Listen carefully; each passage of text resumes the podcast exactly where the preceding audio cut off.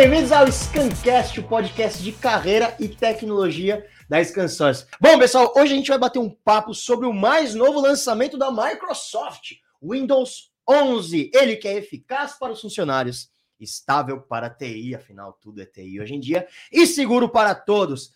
Gente, o Windows 11 ele foi criado pensado para o trabalho híbrido. Isso é muito importante. É a versão mais produtiva e segura do Windows, porém simples para o TI. Calma, você não precisa arrancar os seus cabelos achando que vai vir cheios de dificuldade. Não, é muito simples. E eu vou começar aqui hoje com uma curiosidade.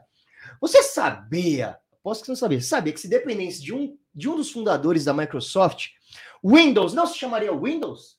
Pois é, ele se chamaria Interface Manager. E esse nome foi barrado pelo chefe de marketing da empresa na época. Ainda bem, né? Imagina que ah, lá o Interface Manager, Interface Manager.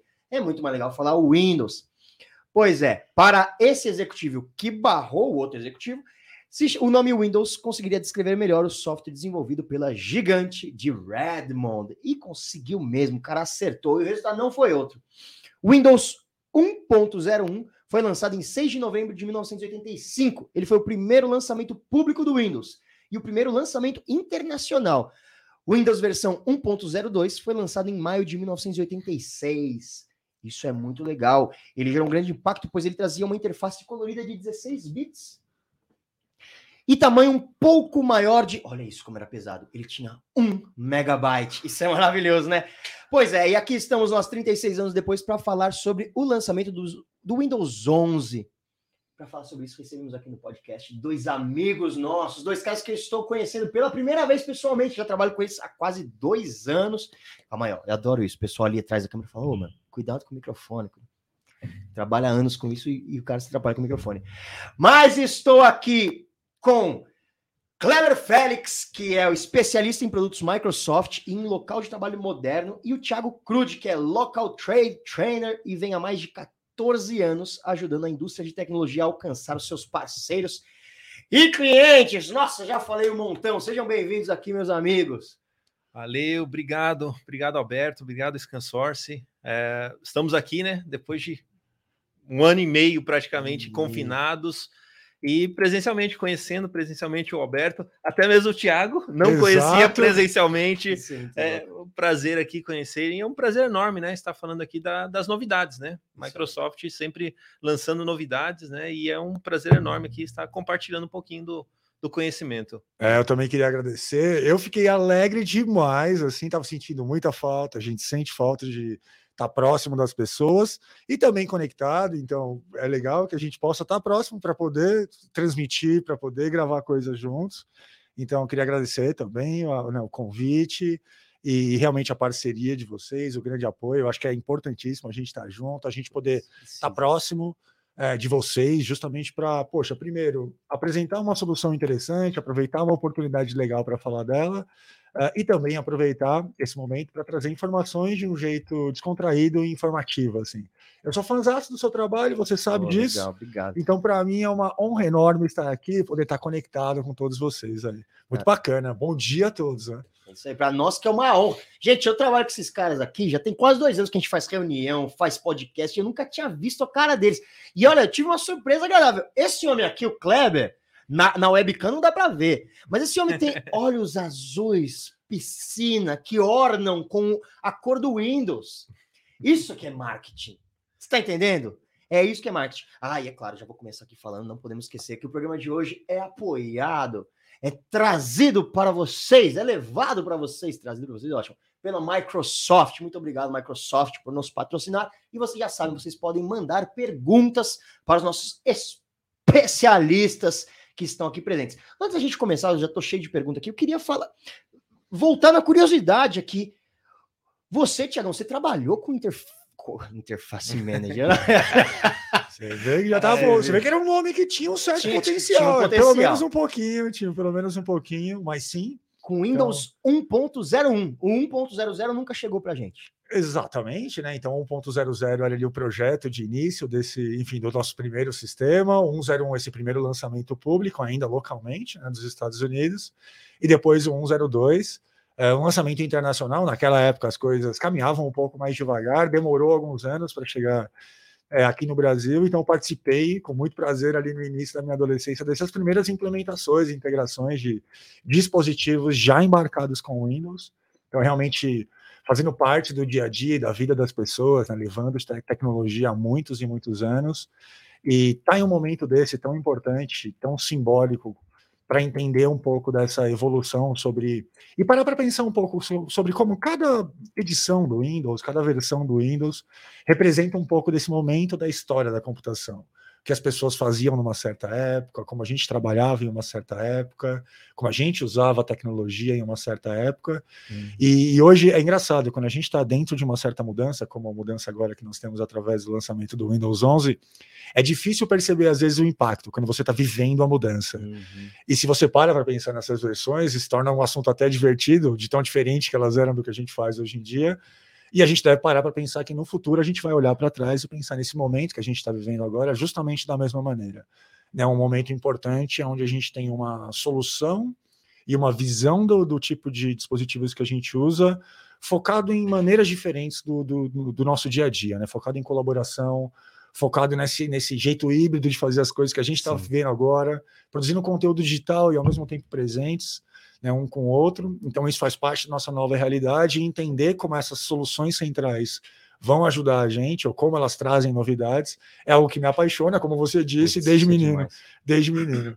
Isso é muito legal. Sabe o que eu acho muito legal? Porque assim, a gente, no dia a dia, na vida corrida, a gente não para para pensar, mas, cara, a gente está falando de uma empresa que está há 36 anos acompanhando a evolução da humanidade. E é como você bem comentou, né? Pô, a gente olha para trás, a gente olha os outros Windows e a gente lembra, eles quase que marcam uma data, marcam uma época. Pô, naquela época era assim, né?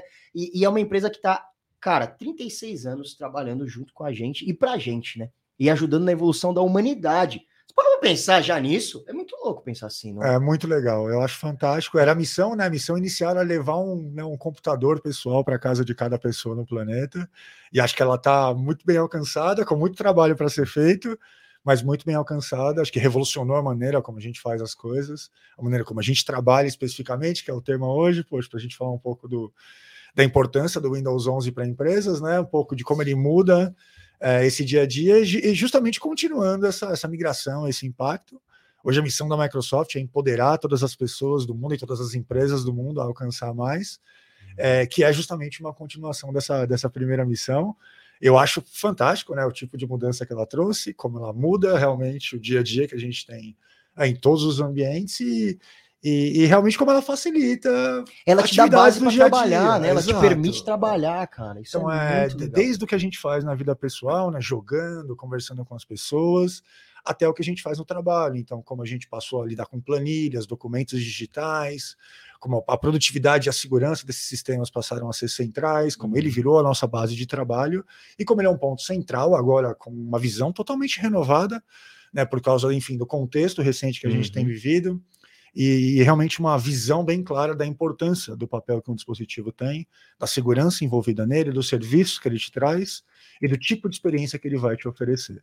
Então é justamente isso que a gente encontra tanto nos dispositivos quanto na nossa solução, né? O Windows 11 para empresas eu tenho uma admiração pelo design, pelos recursos que a gente é, tem trazido. Eu gosto de falar muito com o Kleber aqui, que é a minha versão preferida, certo? É. Falou, não estou puxando sardinha, Kleber. Eu falei, é minha versão de verdade, pessoalmente preferida uh, porque a gente tem realmente um, um, uma maturidade, um alcance, ou, realmente uma conclusão uh, de um processo de, de, estudo, de análise de como a gente usa computadores, de como a gente executa a colaboração, do que, que a gente está fazendo no dia a dia, do que, que é importante para esse dia a dia, como a gente pode oferecer proteção sem onerar eventualmente, uhum. por exemplo, a, a, parte cognitiva. Né? Quando a gente fala de proteções, a gente fala, por exemplo, de senhas. Então, como fazer isso de uma forma inteligente? Como, qual o papel da biometria? Né? Qual o papel, como a gente evolui dentro de um certo contexto, como a gente tem falado muito, né, da nossa vida sem senha agora, que é o ideal. Isso é legal. É, então é, é, é, é, o que a gente fala, é a evolução de uma plataforma como um todo que realmente causa, primeiro, impressões muito boas e uma satisfação muito legal, e segundo, gera grandes oportunidades para a gente que, que leva essas soluções uh, para os nossos usuários, para os nossos clientes. Né? Isso é muito louco. E, e, aí você falou, né, biometria, e aí eu pensei aqui, uma coisa, não estava nem nas perguntas, mas, cara, é isso, né? agora eles têm que começar a garantir que nós somos nós online. Exatamente. É o, a, gente, a gente costuma dizer que a senha é, uma, é, um, é algo que valida através de algo que você sabe, e a biometria valida através de algo que você é. Né? Então, a biometria é algo que você é, a autenticação multifatorial é algo que você tem, uhum. você está com o seu dispositivo mobile, uh, e esses são os caminhos naturais para que a gente ofereça mais segurança para esse processo. A gente não pode onerar criando senhas, com 30 caracteres, aonde a gente vai chegar. Não, não consegue. É, né? E aí, gerenciador já, já, já perdeu, né? Já perdemos. É. A gente sabe que a, a, gente não, a gente vai optar por abrir mão da segurança em, é, em nome da facilidade, né? em nome de, poxa, de acessar rapidamente no sistema. Por isso que é, existe um grande espaço para a gente ofertar recursos. Perdão, produção, pelo, pelo tapa no microfone aqui. ah, mas a gente precisa, poxa, desenvolver recursos justamente que levam isso em consideração. Então, como eu posso pensar na solução dessa questão de segurança e no acesso a dispositivos e informações, porém implementar isso de uma forma mais inteligente, onde o uso hardware que tem surgido nos últimos anos, biometria de reconhecimento facial com Windows Hello for Business, uma das características de segurança do Windows 11, que é uma evolução do que a gente tem no 10, porque ela está sendo aprimorada, é um ótimo exemplo disso. Para o reconhecimento facial, a gente usa câmeras que têm infravermelho. Então, para a gente entender o valor que essas câmeras novas têm, esse é um dos pontos. Para que, que serve o infravermelho? Ele vai ajudar uma câmera a diferenciar entre irmãos gêmeos e entre fotos, por é. exemplo. É. Então a gente tem muito essa dúvida, né? Quão segura a biometria? Será é que legal, se eu colocar hein? uma foto eu consigo fazer o login?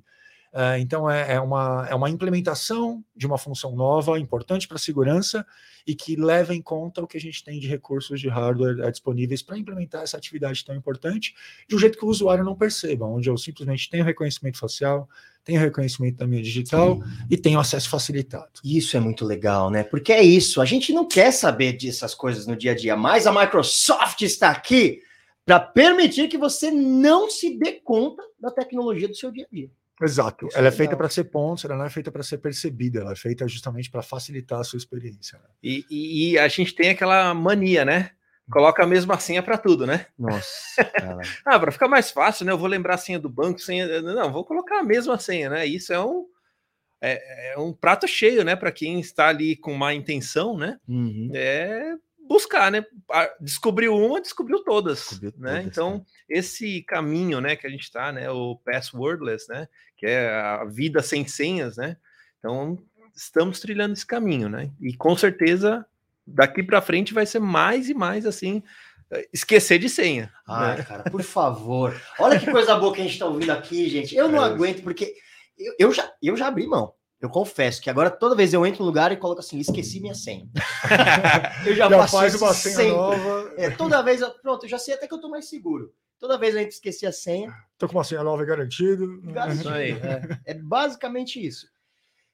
Gente, agora vamos lá. Quais são os benefícios do, do Windows 11 em relação ao Windows 10? Bem, assim, o Windows 11 ele trouxe novos recursos, novas, é, uma plataforma totalmente remodelada, né?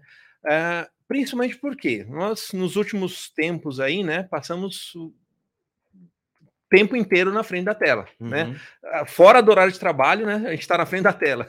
É, porque acabou o horário de trabalho, você está lá, conversa com um amigo e quando não poderíamos sair, né?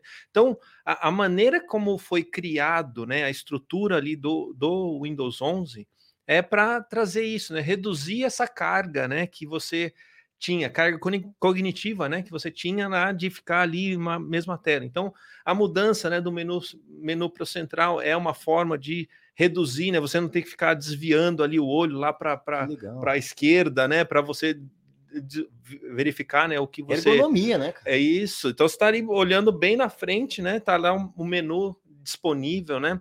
Algumas outras particularidades sensacionais que eu acho que muitas muitas pessoas também pediam, né? Uh, por exemplo, o Snap Layouts, né? Você coloca ali a, a, o mouse no, na, na, no pontinho, né, para alterar, né? E você consegue ver a melhor maneira que você vai trabalhar, né? Com dois monitores, né? Normalmente é, em, em, empresas, né? A gente trabalha com dois monitores, você salva aquela configuração ali no seu monitor, né? Você tirou ele, conectou, volta do jeito que você tinha deixado, né? Tem é, aumento né, do, de, é, em, a atualização do Auto HDR. Então, cada vez mais, né? Já tinha no Windows 10, foi é, atualizado, melhorado para o Windows 11, né? Então, você traz uma, uma a, reduz, né, aquele seu estresse de estar ali frente a frente. E nunca, né, a gente pode esquecer da segurança, né? A segurança é. foi é, aumentada. A gente vai é, entrar em mais detalhes a respeito da segurança no, no, no nosso, no nosso. É isso aí. É, eu, eu, acho, eu acho que um dos, um dos, uma das características muito interessantes que pode parecer simples a princípio é sempre um reflexo do que a gente tem feito com os dispositivos, né? O Auto HDR vem um pouco da expectativa que a gente tem com relação a brilho, contraste, luz e qual é a qualidade da imagem que a gente tem tido esse tipo de experiência. Conforme a gente tem um aumento, é claro, de uh, de streaming, ao fim do uhum. consumo de vídeos, né? Olá, pessoal, é claro, é esse tipo de. Peraí, é, é essa foi tipo... boa. Não, calma é... aí, desculpa te interromper. mas você viu que ele tocou para um lado, olhou para o outro, ele fez um olá pessoal, eu falei, quem tá aqui? Gostei, o cara é mágico. Mas é isso, é parte do nosso dia a dia. Como a gente é. tem consumido isso, uhum. o sistema passa a refletir um pouco de características dentro da sua tela por exemplo, o, Auto HDR vem de como a gente hoje em dia espera uma experiência mínima com HD. Sim. Então, para quem não sabe, o Windows 10 tinha uma tela, o pré-requisito de tela de 800 por 600.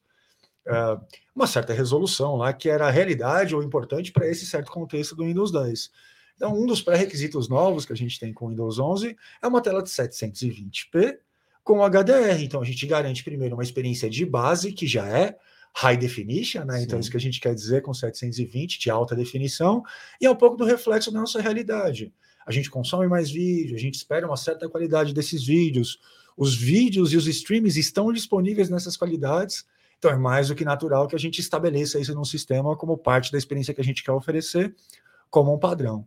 Então, a uhum. parte de segurança também é um reflexo muito nessa direção, onde certas características se unem a características que já existiram, são implementadas de uma maneira onde a gente tem uma reflexão disso muito mais apropriada à realidade atual. Do tipo, ao nível de ameaça que a gente tem hoje em dia. A gente vai falar de segurança um pouquinho mais para frente, uhum. uh, mas eu acho, acho muito interessante como são reflexos de uma da maneira como a gente usa dispositivos e do tipo de experiência que as pessoas precisam ter. E a evolução natural a evolução das, das coisas, né? das coisas, exatamente. Isso é muito legal, mas assim, é, quando a gente Vamos lá, a gente tem uma coisa no nosso imaginário, por exemplo, ah, é o celular. Ah, o meu celular é o iPhone 11. E aí a galera, aí sai o iPhone 12. Aí fala, não, vou esperar sair o 13 para eu comprar, para trocar de novo. Quando a gente fala de, de sistema operacional, de empresa, dá para fazer isso ou não? É muito arriscado. A empresa que está trabalhando, que tem o Windows 10, esse tipo de raciocínio, ah, não saiu o 11, agora eu tô com 10, vou esperar sair o 12. Não dá para fazer isso, né? É muito, é uma pergunta muito legal, porque a premissa dela é correta, porém a tranquilidade para a transição também é correta. O que acontece? É sempre recomendável que você tenha essa preocupação. Então, com certeza, a estabilidade da sua companhia é uma preocupação muito importante para você, porém ela também é importante para nós. Uhum. Então é muito legal você, é, para a gente é muito importante que a gente transmita, e principalmente para os administradores de TI que lidam com esse dia a dia. Então a maneira como a gente implementa dispositivo, configura dispositivo, gerencia dispositivo. Então realmente a maneira, a compatibilidade que eu possa ter com certas aplicações ou não, essa tranquilidade para essa transição. Vale a pena eu fazer o upgrade? Será que eu devo migrar nesse momento? Uhum. Então, você deve com certeza ter essa preocupação e saber que nós tivemos também do nosso lado. O Windows 11 é absolutamente baseado no código do Windows 10. Uhum. A gente hoje tem os aplicativos do Windows 10 funcionando no Windows 11. Nós sabemos que parte da natureza de empresas de diferentes tamanhos, às vezes tem um, um aplicativo ali proprietário daquela empresa. Eu estou falando muito de aplicativos de tirar pedido, checar o estoque, gerar uma nota fiscal, às vezes um aplicativo do departamento pessoal para a gestão do, né, das pessoas, dos documentos. Então é muito comum que a gente tenha essas aplicações. Se você, se a gente tiver alguma dificuldade com alguma delas, a Microsoft inclusive tem um programa de acompanhamento. Ah, o nome desse programa é App Assure ele aciona uma equipe da Microsoft técnica fantástica, que chama Fast Track, onde qualquer empresa com mais de 150 funcionários que tem algum aplicativo desse com dificuldades consegue um apoio técnico direto para migrar esse aplicativo, sendo que 99,999% dos aplicativos hoje do Windows 10 já funcionam no Windows 11. Como vocês viram, minha história começou há muitos anos atrás com o Windows e eu já fiz muitas atualizações de versões. E eu posso dizer, assim, com muita tranquilidade, que em termos de atualização, principalmente mantendo aplicativos e mantendo informações, garantindo que está tudo continuando do jeito que está, essa é a melhor experiência já criada para um upgrade do Windows. Que legal. Então é muito interessante. Eu acho isso muito legal porque, cara, não dá para a gente separar. A gente tem que entender que somos pessoas dentro das empresas. E a gente leva as nossas vidas pessoais de uma forma, com tipos de raciocínio. Mas eu acho interessante isso, porque, cara, não dá para pensar a atualização de uma empresa igual a gente pensa a atualização da nossa vida pessoal, né? Os riscos são outros. Então tem que estar. Tá, tem que estar tá, tá ligadíssimo. Tá, né, Aliás, para aproveitar, eu queria falar uma das diferenças do Windows 11 Home para o Windows 11 Pro, uma das diferenças da versão do Windows para empresas, é que o update chama Windows Update para empresas. E aí uma das opções que você tem, é claro, ela é totalmente vinculada a essa, essa prevenção e essa garantia da estabilidade de um ambiente corporativo. O Windows Update para empresas permite a um, a um administrador escolher um canal semestral de atualização do Windows ou até mesmo anual, Legal. justamente para alcançar o que você estava colocando. Então, eu prefiro ter um ciclo anual de testes para colocar esse meu sistema novo em funcionamento. A gente super entende, inclusive, ter os uhum. nossos canais de updates preparados para você configurar os dispositivos dessa maneira. Então, você poderia, por exemplo, testar o Windows 11, garantir a implementação da nossa primeira build, aí estabelecer o seu ciclo de atualização para o anual. E você vai garantir que vai receber sempre as builds mais estáveis do 11. É interessante eh, relembrar também que o suporte do Windows 10 vai até 2025. Então, você, as empresas né, que estão planejando migrar, ela tem um prazo para planejar, para uhum. fazer testes, né? Como o Thiago comentou, tem um planejamento, faz o teste numa área e vai fazendo a, o upgrade assim. É, paulatinamente, né? Uhum. É, ao, Isso é legal. ao decorrer do tempo. Né? Tá vendo? Você não precisa se desesperar e falar, putz, tem que fazer tudo uma vez. Não, você tem quatro anos aí, claro que quanto antes você fizer, melhor, né? Mas você tem aí seu tempo de transição. Tem já várias mensagens chegando. Vou, vou, vamos lá. Tem um comentário aqui da Érica Fernanda da Silva. Um sonho. Esquecer a senha do jeito certo. é verdade, né? Imagina isso. Vocês já pensaram no dia que a gente vai ter a tranquilidade de poder esquecer a senha? Isso vai ser maravilhoso. A gente vai chegar lá, graças Muito a bom, concordo. Concordo. Isso é maravilhoso. É, exatamente. A gente, enfim, a gente chega em um momento onde a gente usa tantos serviços, onde a gente, a gente cria a nossa própria amálgama de, de coisas que nos prestam o que a gente precisa, e é mais do que natural que a gente use inteligência, né? use tecnologia para verificar o acesso de uma informação. A gente gosta de falar que né, o Windows 11 apresenta um sistema Zero Trust justamente por isso, que é ter as informações, a gente tem processos para acesso, mas a gente quer verificar isso antes e a gente pode verificar a sua identidade isso de é maneiras ótimo. inteligentes. Sim, né? Eu confesso que eu já, eu já deixei de acessar alguma coisa porque aparecia lá, criar usuário e senha. Eu falei, ah, mais um, eu não consigo. E eu saía fora. Sim. Já deixei. É o IK. Qualquer, ó, pergunta. Qualquer usuário vai poder usar o Windows 11 com facilidade? Com certeza. É, eu diria que com certeza. Ele é desenhado justamente para isso, é uma das é uma das, um dos ajustes mais interessantes feitos em interface, com, como parte do impacto desse aumento de utilização de dispositivos, esse aumento de carga cognitiva que o, é, que o Kleber citou, e pensem como a maneira como o sistema operacional traz informações para você é crucial, porque é como você consome todas as informações de todos os aplicativos. Então, essas mudanças que estão presentes em todas as horas que você está utilizando, né, centenas de horas em um ano, elas com certeza vão ter impactos aos pouquinhos no seu dia a dia, para que você tenha, primeiro, menos estresse e carga cognitiva, e, e, através disso, mais produtividade, mais tranquilidade. Por isso, para a gente é muito, muito importante, é, foi muito importante e continua sendo muito, muito importante na, na reformulação de como a gente poderia trazer essas informações na interface mesmo, no design. Isso é, é muito legal. Pô. E você falou de ergonomia, isso que você está falando, porque é interessante perceber isso, que é uma coisa que eu nunca tinha notado. Não é que a Microsoft está criando ah, tecnologia nova, põe tecnologia, põe. Não, ele está preocupado com que você também se adapte da melhor maneira, com que você se canse menos. Isso é legal saber que a, a Microsoft tá, sabe que você está 10 horas por dia na frente de uma tela, cara. Então, o que, que isso muda? Pô, muda isso aqui. Quanto menos vezes o cara precisar virar a cabeça, melhor. Pô, isso é muito legal saber que tem esse tipo de pensamento, né? É, por exemplo, o menu, o menu, o menu centralizado tem vários argumentos, né, é, para, enfim, na direção de como isso é um design inteligente, né? Ele tem uma, um tempo de trânsito do mouse médio bem menor, porque tá sendo, os atalhos estão centralizados. Que legal. E, eventualmente, você tem um tempo de trânsito do mouse que está totalmente na direita para a esquerda muito menor, isso multiplicado por milhares de vezes em um ano por um usuário tem um impacto muito grande. Não, e acessibilidade, né? Porque a gente está pensando uma pessoa que teoricamente não teria dificuldade em utilizar um computador. Mas, cara, tem muita gente que às vezes tem algum tipo de limitação. E isso, pô, isso vai facilitar a vida dessa pessoa assim, de uma forma incrível. Tem muita pergunta chegando. Vamos lá. É, tem uma pergunta da produção. É, mas antes da pergunta da produção, eu vou fazer uma. Vou pular, porque eu, essa pergunta que eu acabei de fazer foi do El. E ele fez uma outra pergunta que eu achei interessante. A atualização é gratuita para quem é usuário comum? Ótima pergunta. Vai lá, Clevão. Sim. É, basicamente, Base... sim. É, é a resposta é sim. É. Que coisa boa, gente. Já pensou se tudo fosse assim? Ah, saiu um carro novo ali. Não, mas você já tem um. É grátis para você. Olha o que a Microsoft está fazendo. A única coisa que a, a pessoa tem que tomar em consideração, levar em consideração são os requisitos mínimos. Né? Então, Legal. o que, que vai barrar uma atualização, um upgrade né, do 10 para o 11, né, é realmente uh, o seu equipamento. Legal. E por isso a gente está comentando aqui bastante de equipamentos, né? Por quê?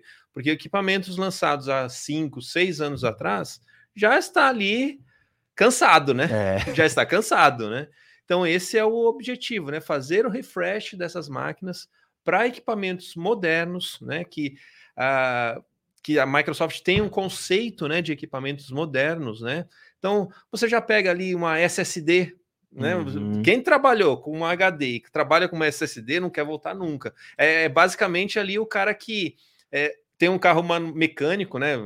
Lógico, Sim. sem ser os, os rachadores aí, né? Que gostam de fazer a troca de marcha, né? Mas pegar um carro automático, você não, não volta para o carro mecânico nunca. É porque isso. a tranquilidade, você pegar um trânsito, é o, me o mesmo, mesmo ponto no sentido do upgrade, né? Você tem que ter um, uma máquina que que suporte, que né? suporte, que dê aquela a, toda a qualidade que o sistema operacional vai lhe trazer, né? De, de é, atualizações e de é, posicionamento ali da, da, sua da sua vida mesmo, né? Do seu trabalho, né? Como você vai realizar ali o seu trabalho. Mas o que é básico também, né? É tipo um cara que tem uma televisão de tubo na casa dele reclamar que não consegue colocar Netflix.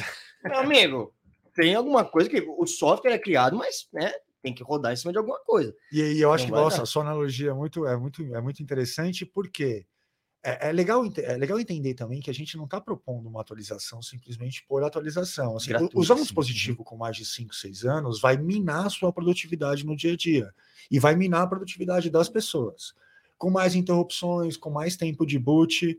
É exatamente quando a gente vê uma goteira em casa vazando, que a gente sabe hoje em dia, depois de aprender né, com a nossa família, que aquela goteira tem impacto na conta no fim do dia. Pensem bem, se a gente está em um grupo que a gente está aqui, poxa, um grupo de estúdio, cinco pessoas. Se cinco pessoas perdem cinco minutos para fazer o boot de um dispositivo antigo por dia, quantas horas homens são perdidas em um ano? Em 255 dias. É. A gente já fez essa conta, e se você toca 25 20 ou 15 minutos, você vai bem próximo de 10 horas, de 10 dias completos uh, de 8 horas de trabalho, ou seja, de um dia de trabalho, né, de turnos de 8 horas.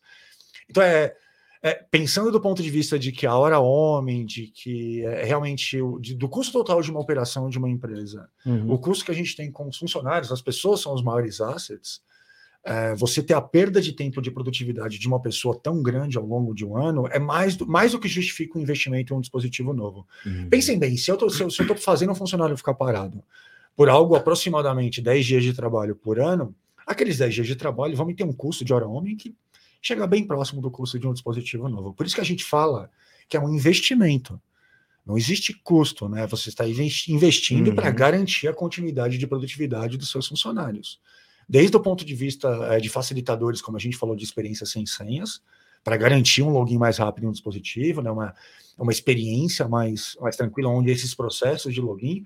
Imagine se você levasse 20 minutos para abrir a porta do seu escritório. Tá. Que, assim, quem dá, que entrar né? no escritório. E é, é, a mesma analogia. Isso tiraria a produtividade da empresa? Com certeza tiraria a produtividade Ou se o funcionário chegar todo dia meia 20 hora minutos atrasados. Exatamente. Então é esse tipo de impacto que a gente tem quando a gente fala de dispositivos antigos e é o tipo de benefício que você pode colher com investimento em dispositivos modernos. É, é trazer mais investimento, é trazer uma otimização do custo total de operação, é, é realmente trazer os melhores recursos para as suas necessidades.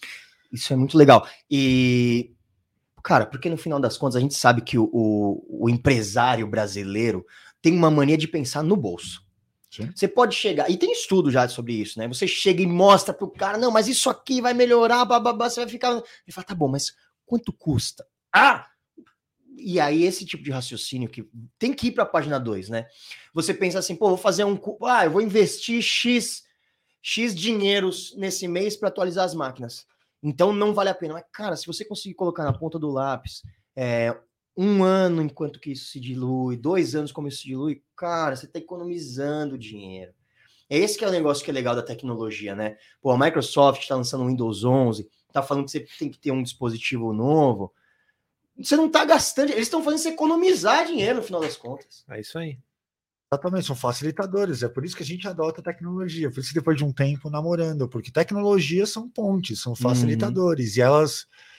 Uh, e a gente sabe a dificuldade. Seria o mesmo que, poxa, utilizar qualquer ferramenta uh, que já está um pouco avariada, sabe? Um martelo que não está uh, que não tá funcionando direito para você executar uma certa tarefa. Vai levar mais tempo, vai, vai tirar é, da produtividade que você pode oferecer. Por isso que é um para um equipamento, né, para um, algo que é tão central para a produtividade de empresas de todos os tipos, pensem que a gente faz os nossos relatórios, nossos controles, comunicações com fornecedores, comunicações com cliente, uhum. tudo passa pela, pela vida de um dispositivo, por isso que ele não pode ser um gargalo né, na, é. na produtividade da sua empresa, ele tem que ser o contrário.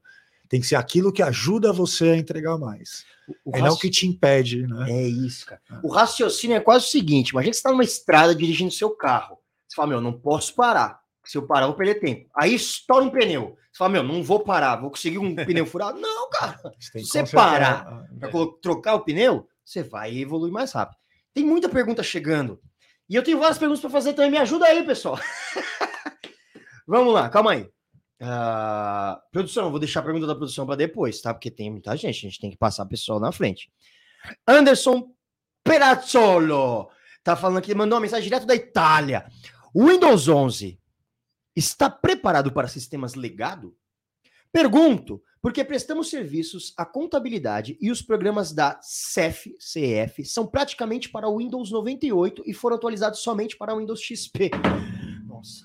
Aí foi uma ótima pergunta, uma pergunta, uma pergunta romântica quase, poxa, que envolve produtos do coração, do coração. das pessoas, de, né, de, inúmeros momentos. Eu super entendo essa situação. Quando eu estava falando de, de aplicativos é, legacy, aplicativos que a gente tem como estoque, é justamente esse cenário. Então, hum. pergunta ótima, é justamente porque é, é, a proposta que a gente entrega.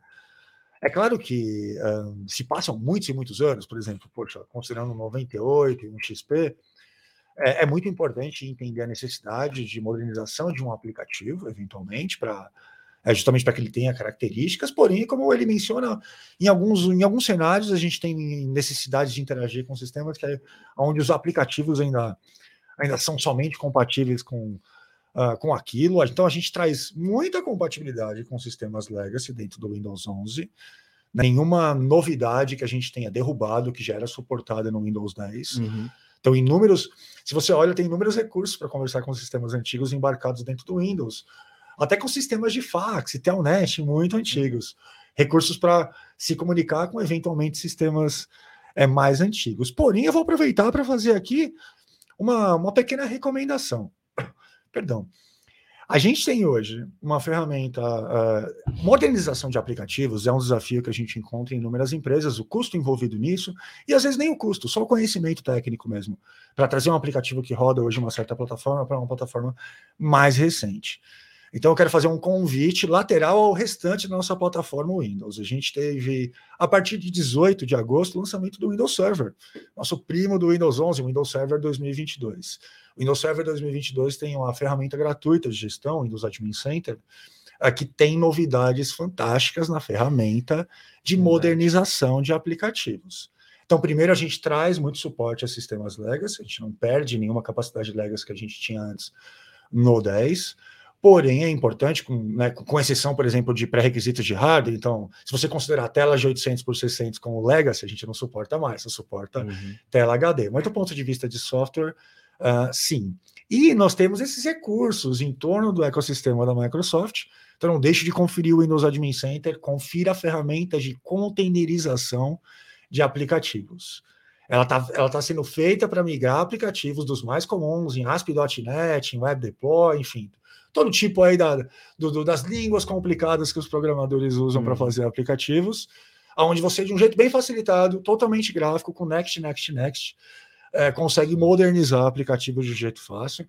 Então, queria só não, não só tranquilizar você com relação à compatibilidade com sistemas legacy, isso é muito importante para a gente. E se você tiver numa situação com mais de 150 pessoas nesse cenário, inclusive, não deixe de acionar o programa do App Assure da Microsoft, confira no docs.microsoft.com App Assure, é, confiram lá e, e acionem uh, essa equipe da Microsoft para ajudar vocês. E se vocês estiverem interessados em modernizar o aplicativo, por favor, confiram o Windows Admin Center, ferramenta gratuita, um download fácil de 60 MB, uh, e deem uma olhada ali naquela, na ferramenta de modernização de aplicativos. Quem sabe o nosso cenário é exatamente ideal para fazer a migração desse aplicativo aí que vocês estão nesse cenário.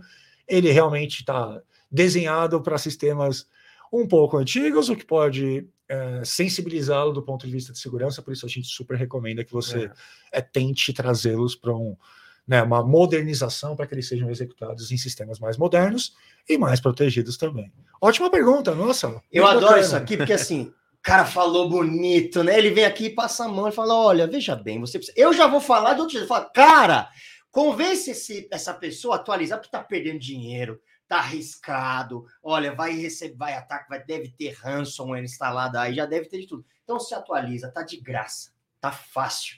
Microsoft está facilitando para vocês a vida. Gosto que você tem, fala com todo jeitinho, eu já tô desesperado. Falo, gente, como é que o cara tá trabalhando? Windows 98. E tá, mas tá rodando ainda. Isso é legal de ver. O Windows 98 está segurando as, ó, para, parabéns pelas implementações híbridas, me admira muito, acho muito bacana. Os cenários mais difíceis são exatamente os que você está colocando, então adorei a pergunta. Ó, e ele mandou, acabou de mandar uma atualização aqui, o Anderson Perazzolo, Perazzolo, mamma mia. Ele mandou aqui CEF, que é a Caixa Econômica Federal. Ah, um Caixa Econômica Federal. Somente o governo que produz, nenhum deles é desenvolvido pelas empresas.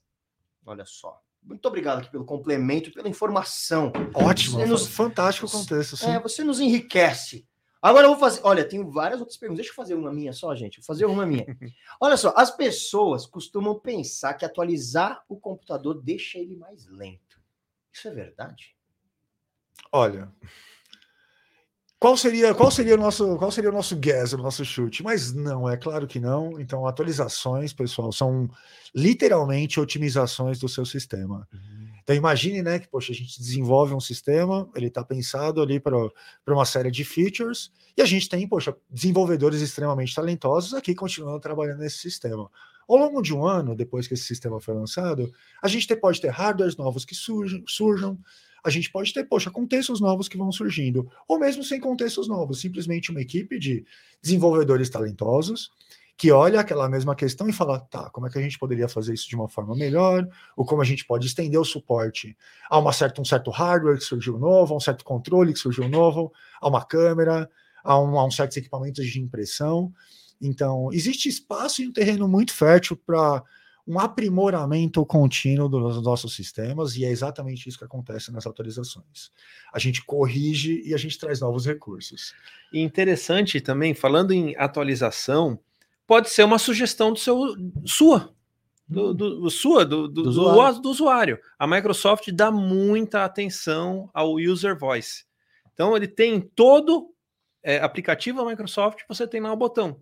Faça sua, sua, sua sugestão, sua necessidade a Microsoft analisa. E aí vem uma atualização. Se eles acharem que realmente é uma necessidade, eles vão atualizar.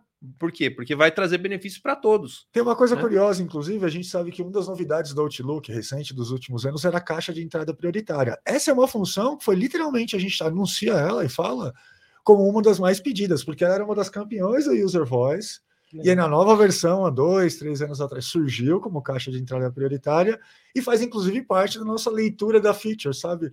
Porque a uhum. gente sabe que ela nasceu como uma das. Nos user voice tem ranking dos, dos, das features mais pedidas. Então é interessante acompanhar a vida daquela feature, como algo é muito importante para todo mundo que usa, e aí isso vai sendo desenvolvido internamente até finalmente surgir como é, como uma feature importante. Inclusive, a gente, no final, acaba fazendo uma propaganda de, de uma certa, como uma caixa prioritária, sempre guardando essa mensagem de que ela nasceu no User Voice, sabe? Um dos mais pedidos, um dos mais pedidos. Então, deixem de usar. É o entendimento de qual é a percepção de um usuário, de como a gente está solucionando isso, de quais seriam as sugestões do ponto de vista dele, é uma informação muito, muito valiosa, recebida com muito carinho pela Microsoft para guiar o nosso desenvolvimento. É o ciclo, é o ciclo positivo que a gente quer criar. Porque se no final das contas você não escutar o seu cliente, você vai ouvir quem? Exatamente. Muito legal. O Augusto César Gonçalves manda. Hoje o uso do smartphone tem sido constante em diversos aspectos. O quão compatível e integrado esse Windows vai ser com os smartphones? Tem uma integração muito bacana. A gente, tem, a gente já tem trazido uma integração bem legal no aplicativo de telefone que a gente já oferta desde é, do Windows 10. A gente estende essa integração uh, através do mesmo aplicativo de telefonia, onde você pode ter acesso às imagens do seu telefone, pode receber notificações do seu Windows uh, que estão chegando no seu, uh, no seu celular. A gente tem compatibilidade, poxa, com né, os sistemas mais famosos e normais aí de uhum. telefonia, então fiquem tranquilos. E eu adoro usar essa integração. Para mim, o, o, o a maneira como eu gosto mais de deixar no meu dia a dia é porque eu gosto de receber as notificações do meu celular na tela do meu dispositivo. Eu normalmente estou na frente dele, estou com o celular próximo, mas uma coisa que eu não gosto muito é de olhar para o celular para ver o que está chegando de notificação. Eu já estou numa tela grande aqui, então o que eu mais gosto é de receber as notificações é, diretamente no meu Windows. A gente tem uma integração é, muito interessante é, entre, entre o sistema e a gente tem inclusive a integração da integração. E aqui eu quero dizer com isso. Uh, o Microsoft Teams, por exemplo, é uma das novidades que a gente tem no Windows 11 para empresas, uma integração mais profunda. Ele agora vem para o centro da barra de tarefas. Ele já está embarcado no Windows 11, hum. a versão gratuita dele embarcada no Windows 11. E se o cliente tem a versão premium do 365, a versão premium lá disponível, integrada na barra de tarefas. E essa é, integração uh, do Microsoft Teams acontece de um jeito mais profundo ainda e mais facilitado. Então, hoje, por exemplo, a gente sabe que uma das dificuldades que a gente tem é de, poxa, eu estou usando um aplicativo novo de colaboração, onde eu pego os meus contatos, será que eu consigo sincronizar? Então, a gente já esperaria, claro, uma sincronia de contatos do Outlook, certo? Sim. Então, sincronizar, pegar meus contatos do Outlook. Então, é claro que a gente tem isso no Teams novo, mas aí uma outra possibilidade, um jeito bem fácil de estender essa experiência, um ótimo exemplo, é que você pode sincronizar os contatos do seu telefone se você tiver ele sincronizado no seu Windows 11. Ah, então é claro que esses sistemas têm que se conversar e a integração já estava muito bacana, eu já adorava no Windows 10, era lá que eu já usava as notificações, agora está melhorada no Windows 11, eu sou fanzaço, e é muito da natureza de como a gente monta as nossas estações de trabalho hoje em dia, né? com o dispositivo centralizando a experiência, né, com a experiência completa, meu teclado, meu mouse, você gosta de levantar, ou se eu tenho um segundo monitor, e aí o meu mobile próximo de mim, integrando com coisas que eu tenho em minha volta e, é claro, integrando com o meu dispositivo. Eu adoro, é essencial para uma, uma vida realmente conectada ali. Nossa, isso é muito legal, porque, por exemplo, é, você tem uma marca de celular, às vezes você não troca, porque quando você troca, por exemplo, eu uso iPhone, aí eu vou trocar por, por um Android e tal. Não, eu uso, eu só compro outro iPhone porque é simples de sincronizar. Continuidade. Porque continua cara. mesmo. Nossa, é só de pensar no trabalho, em ter que passar contato. então é muito legal isso. Tá respondida a sua pergunta. Sincroniza sim com seu celular, com seu tablet, com tudo, com a vida toda vai sincronizar. O José Marcos Araújo, ele mandou: Quero comprar um notebook agora. Tenho que esperar pelo Windows 11? Hum, não. Simples assim. é... Ai, ufa. Kleber é, um homem, é um homem de respostas assim, ó, diretas. Concisas, é. é. firmes ali. Não precisa. Não precisa. Por quê? É, a, mais de 90%, vou chutar aqui, vamos deixar no, no 90%, dos dispositivos à venda hoje com o Windows 10, eles têm upgrade gratuito para o Windows 11. Uhum. Então, fique tranquilo, se você precisa comprar um computador agora, um device, um notebook, faça, compra, não, não precisa esperar uh, vir o, o, o, aparelho já com o Windows 11. Uhum. Você vai comprar, vai a, entrar no ciclo de atualização ali do, do da Microsoft e você vai receber o Windows 11 ali, depende, né, da, de, de, cada configuração de cada máquina, você vai receber essa atualização assim rapidamente. Então, é, e, e, é, e, é, o tempo necessário para você fazer aquela a, adaptação, né? Hum, a, a, fase de, a fase de adaptação do Windows 10 para o Windows 11, né? Então você tem esse tempo para você ir se adaptando, é, preparando, planejando, né? Toda essa migração para o Windows 11. Então não tem problema. É, você pode consultar aqui na ScanSource, é, os vendedores eles estão é, com essa informação, né? Então pergunte, ó, eu estou querendo comprar esse equipamento com essa configuração, vai ser atualizado para o Windows 11? Ok. Ah, você tem ainda dúvida? Consulte o fabricante. Vai lá no, em qualquer um dos fabricantes, Lenovo, Dell, HP, Samsung, você pergunta, ó, eu estou querendo essa configuração, vai ter, normalmente já está na tela ali, né? Uhum. Já está lá, né, Sim. né, um disclaimer, não, é, é, uma propaganda enorme, né? Você vai ter um upgrade gratuito para aquele uh, para aquele Nossa, device, né? Para aquele é, computador que você está comprando. Então, é, fique tranquilo, você vai ter atualização. Então, não segure a sua compra agora para esperar, né? Uhum. Que a, a, gente sabe que é, tem um tempo, né, de maturação, né? Até ter o inventário, né, todo renovado, né, da, do, dos fabricantes, né? Vai um tempinho, Sim. né? Apesar de ter lançado aí há praticamente um mais de um mês, né? Então eles têm ainda um inventário, né, para fazer a renovação para começar já vir com com Windows 11 pré-instalado, né? Então não não segure, né? Não, não, se, não ainda mais você não sabe se o dólar vai subir mais, então pois ó, é. compra.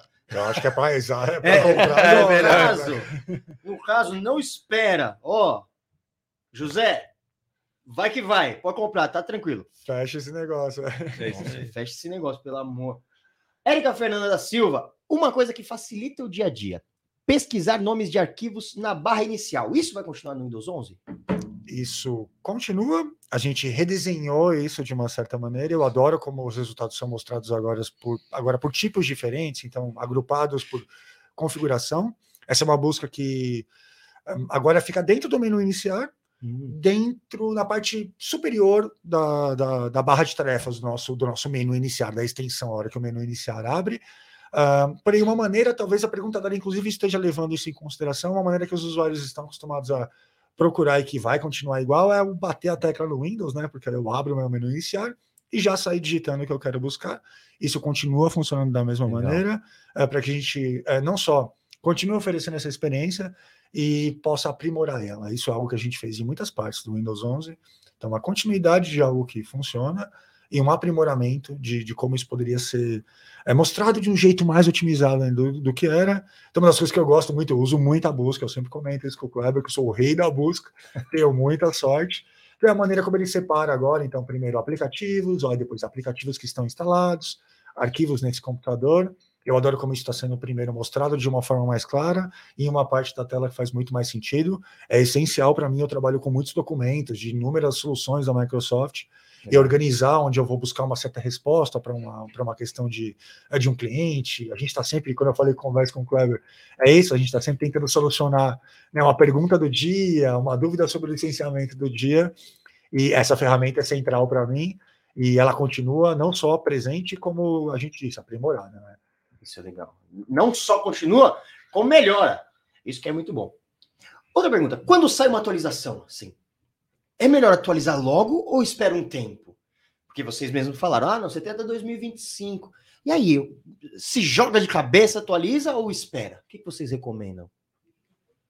Eu acho que eu acho que primeiro, uma atualização ela é sempre, ela sempre chega para aprimorar o seu sistema. Uhum. Então, se, se realmente não é um ambiente de teste, não é um ambiente com muita necessidade de legacy, onde você quer testar as coisas antes. Então, assim, existe um espaço para um certo grupo de dispositivos onde a gente tenha é, um cuidado maior para a implementação e para a modernização de dispositivos, mas de maneira geral, é sempre recomendado atualizar o quanto antes. É por isso que as uhum. atualizações. Por que a gente automatiza certas atualizações, inclusive muito mais para usuários finais? Porque a gente sabe que essa é a maneira de manter os usuários seguros e mais produtivos. Então, de maneira geral, é legal que você implemente o mais rápido possível essas atualizações, porém é sempre importante reconhecer que existe um certo espaço para um certo grupo de máquinas que você considera é um pouco mais sensível, que você, você queira fazer testes.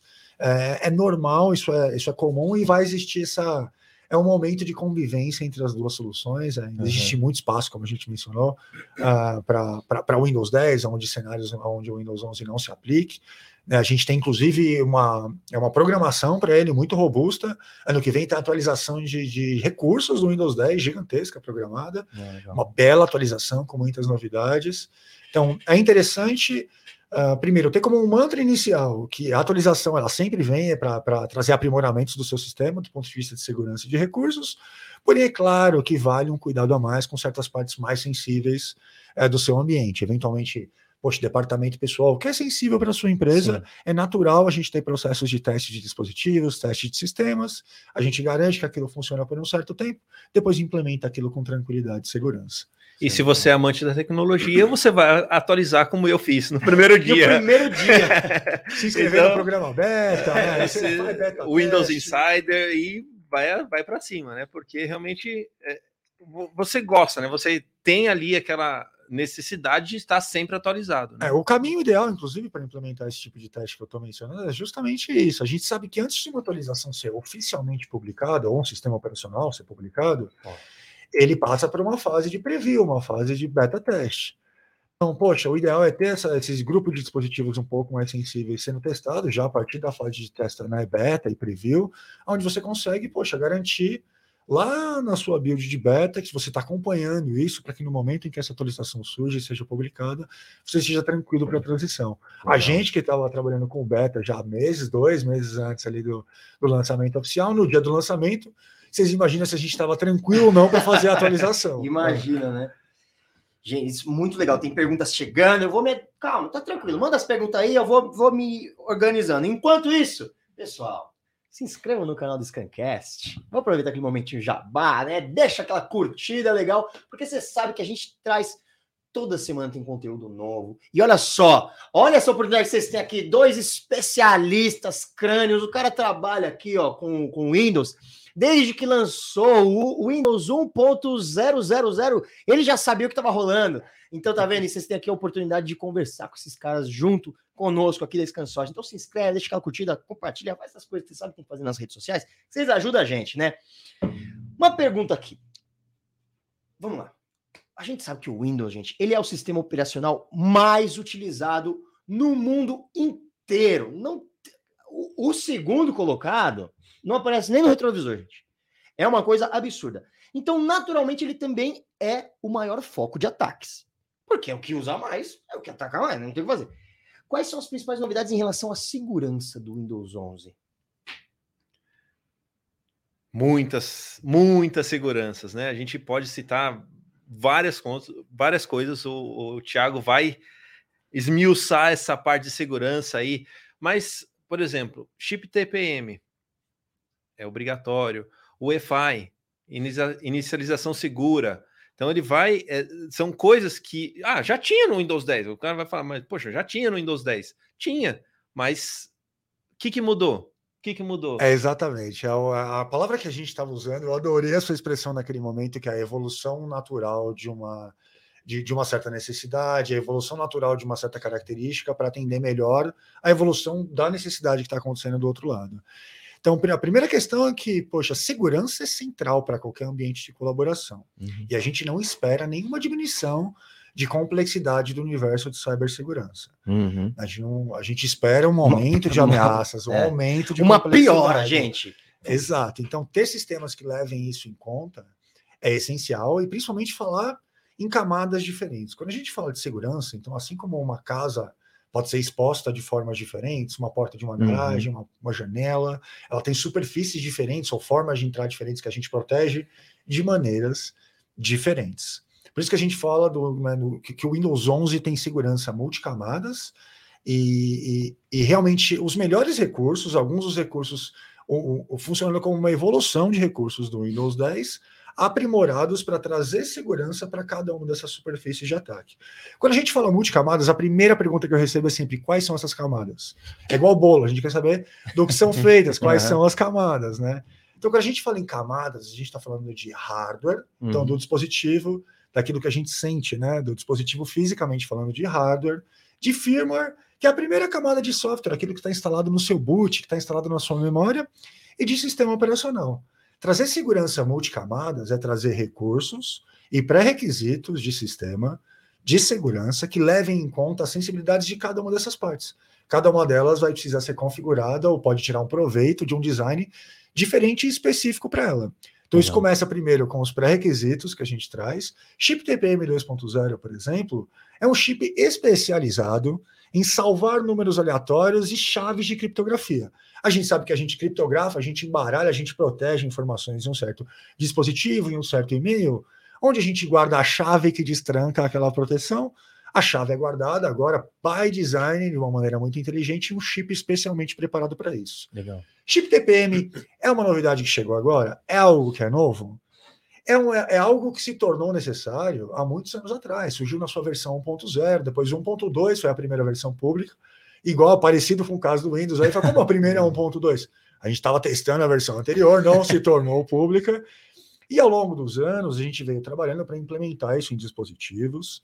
A gente passou alguns dos primeiros anos com, com, uma certa porcentagem de dispositivos que tinham ele. Depois a gente teve a nova versão, o 2.0, que é o que a gente exige de pré-requisito.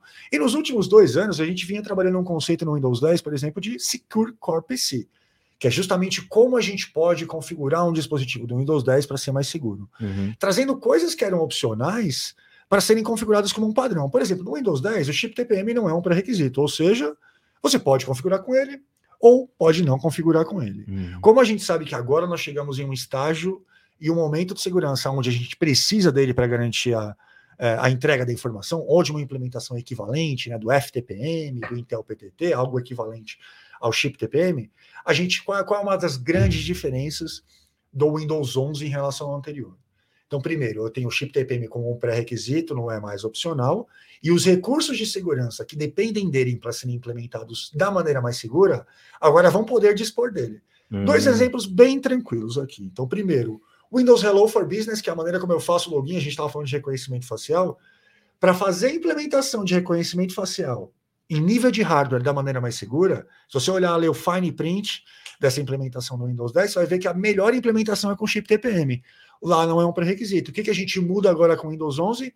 A gente, primeiro, facilita a configuração do, do, do Windows Hello, da biometria, do reconhecimento facial, e agora, como eu tenho o chip TPM, uhum. como um uhum. pré-requisito desse sistema, eu consigo garantir que o cliente vai sempre ter a opção de configurar isso da maneira mais segura. Legal. Uma outra característica exclusiva da versão Pro, que não tem no Home, é criptografia. A gente estava falando de proteção e a versão Pro do Windows, né, a versão do Windows 10 Pro já oferecia o BitLocker e agora a versão do Windows 11 Pro oferece né, a criptografia de nível corporativo, o BitLocker e o BitLocker to Go.